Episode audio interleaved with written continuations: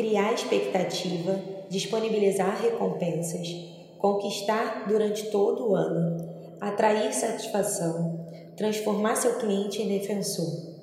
Na era da pré-conectividade, a fidelidade era muitas vezes definida como retenção e recompra. Na era da conectividade, a fidelidade é, em última análise, definida como disposição para defender a marca.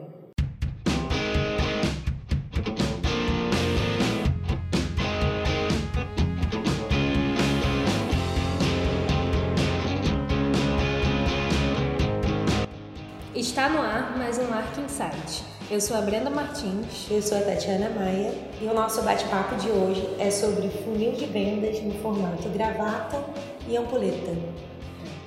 Gente, eu não sei se vocês têm acompanhado, mas ultimamente está todo mundo falando de funil.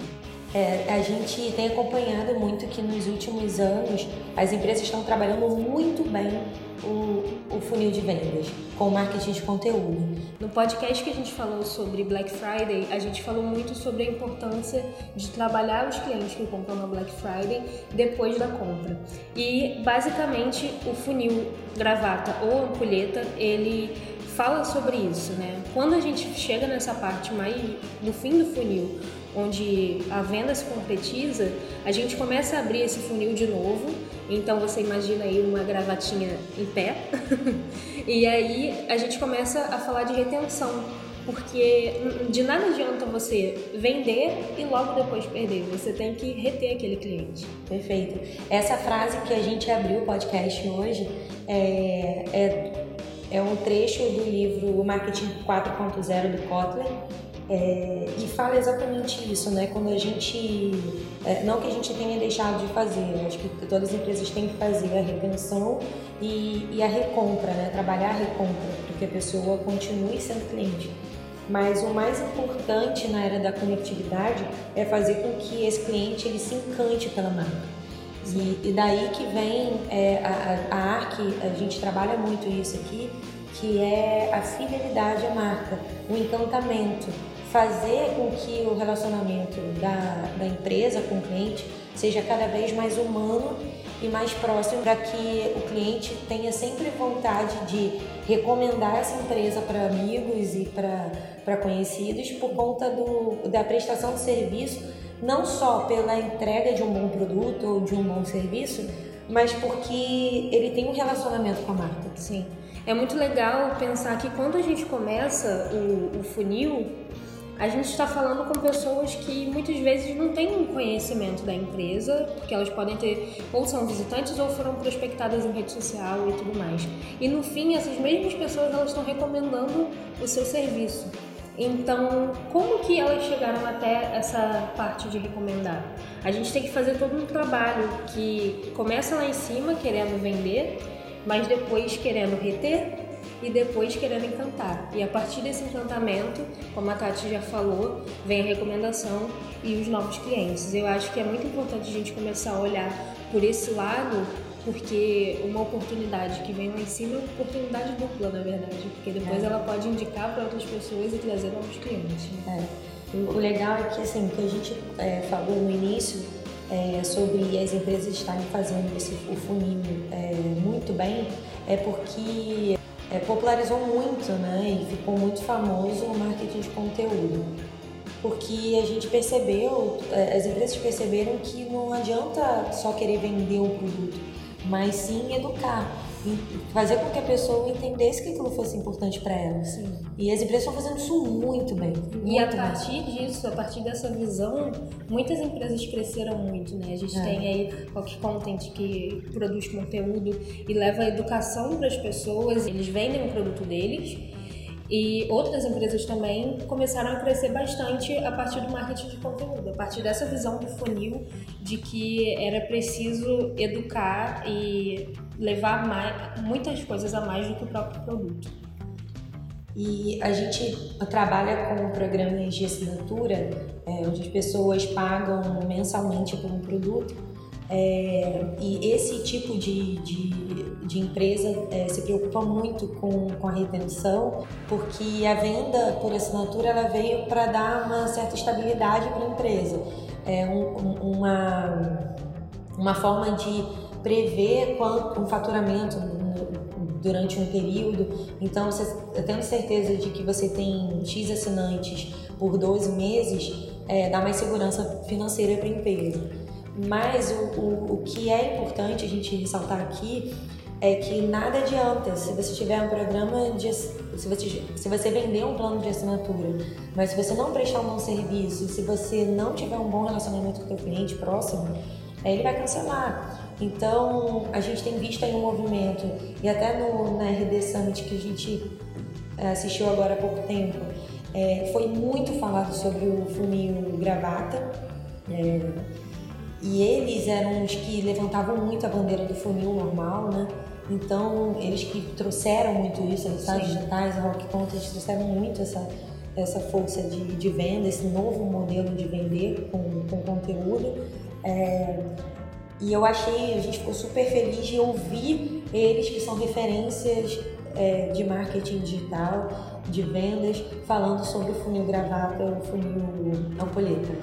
É, e, e aí, que é muito o que a ARC faz. Sim. A gente faz com que, por exemplo, programas de sócio-torcedor, eles têm um programa de fidelidade, eles têm programa de pontos com a gente, justamente para fazer com que o relacionamento da, do clube de futebol, da empresa, com o cliente, com o sócio-torcedor, seja muito além do que é o produto em si. É, o produto tem um monte de gente fazendo igual, né? Se a gente parar para pensar, é, muita gente vende a mesma coisa. Mas se você fizer entregar bem o teu produto, se você entregar bem o teu, teu serviço e além disso ter um relacionamento muito bom com o teu cliente, a chance dele continuar com você é muito grande.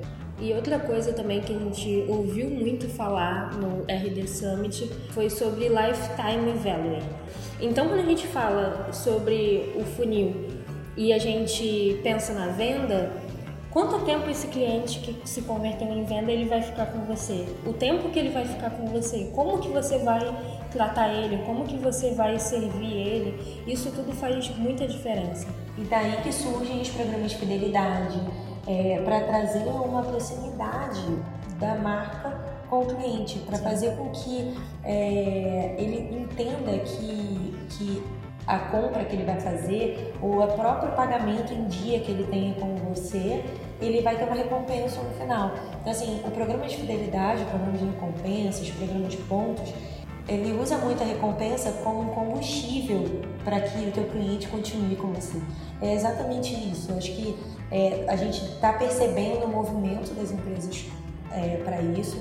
A ARC faz isso há, há 14 anos, né? a gente trabalha com programa de fidelidade e a gente vê a evolução e como isso é bonito de ver. É, o relacionamento ele vai muito além do produto de serviço. É, as empresas conhecem muito mais do cliente do que antes. É, o perfil de consumo, eles sabem é, abordar melhor o cliente, oferecer melhor benefício para que aquele cliente continue. E, e, é o que a gente tem que pregar. Eu acho que todas as empresas que estão nesse movimento agora, que, que é o funil gravata, elas, elas vão seguir esse fluxo que é fazer, é, trabalhar é, estratégias de marketing, de relacionamento para que esse cliente continue comprando e que seja um relacionamento saudável, que o lifetime value seja cada vez maior é, e aí a empresa acaba virando referência de mercado. As pessoas elas acabam é, indicando e virando micro-influenciadores da tua empresa. Então a gente fala muito que às vezes a empresa é pequena e, e não tem condições de, de investir em influenciador digital. Mas muitas vezes o teu cliente, quando ele tem um bom relacionamento com você, ele se torna um microinfluenciador e é muito mais barato. A gente já falou sobre isso outro podcast, mas é muito bom a gente reforçar a, a, a importância e a potência que tem um defensor de marca, que é o cliente. Porque, assim, eu ultimamente eu tenho escutado muitos podcasts e um dos assuntos que eu ouvi na última semana foi sobre como a influência, ela hoje também ela é posta à prova, né? Então, assim, os grandes influenciadores, como eles já fizeram muito trabalho de, de venda, de publicidade. de publicidade, e como quando eles começaram não era uma coisa muito bem pensada, Hoje as pessoas não confiam tanto nesses grandes influenciadores, porque eles fazem publicidade de tudo. E os micro-influenciadores ou os defensores de marca são pessoas que geralmente você confia. São pessoas que ou são do seu bairro, ou são da sua cidade, ou são até amigos seus que fazem um trabalho de micro-influência na internet e eles acabam indicando produtos e indicando serviços que para você tem muito mais confiabilidade do que um grande influenciador que está acostumado a vender falando para você. Eu acho engraçado que a gente antigamente a gente via os atores, as atrizes vendendo e aquilo instigava a gente a comprar nos comerciais de TV. E hoje o que nos incentiva a comprar são as pessoas que estão à nossa volta, são os nossos amigos, são as pessoas que a gente acompanha nas redes sociais. Então faz toda a diferença quando você trabalha bem com o seu cliente e ele pode depois influenciar outras pessoas a conhecerem o seu serviço também.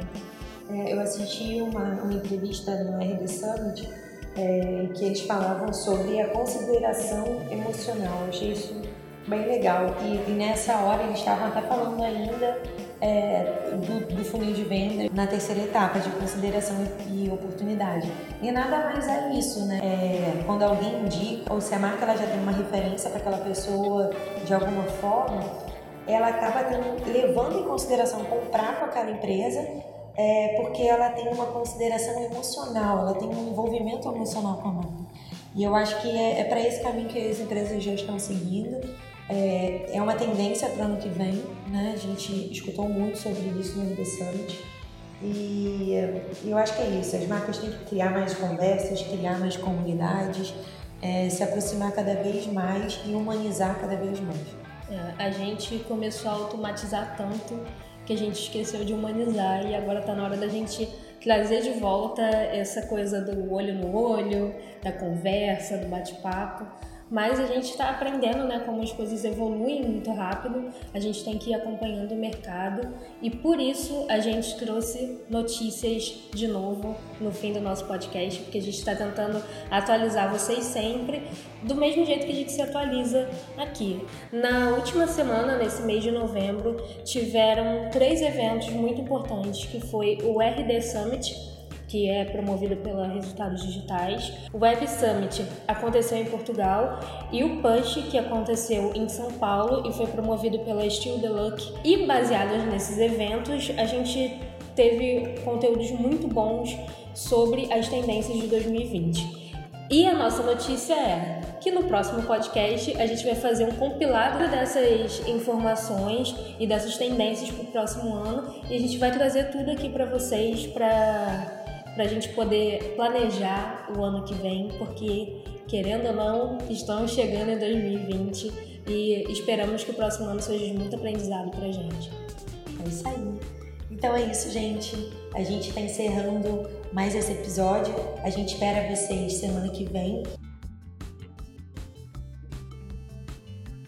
Se você quiser seguir a ARC nas redes sociais, nós somos ARC Soluções em todos os canais. E se você quiser saber mais sobre a ARC, entender como que as nossas soluções podem te ajudar a colocar em prática o funil gravata na tua empresa para reter cliente, para encantar o teu cliente, para que ele recomende a tua empresa e que você atraia novos clientes através do marketing de recomendação e de fidelização, entre no nosso site, é www.arcsoluções.com.br. Espero que você tenha tido insight.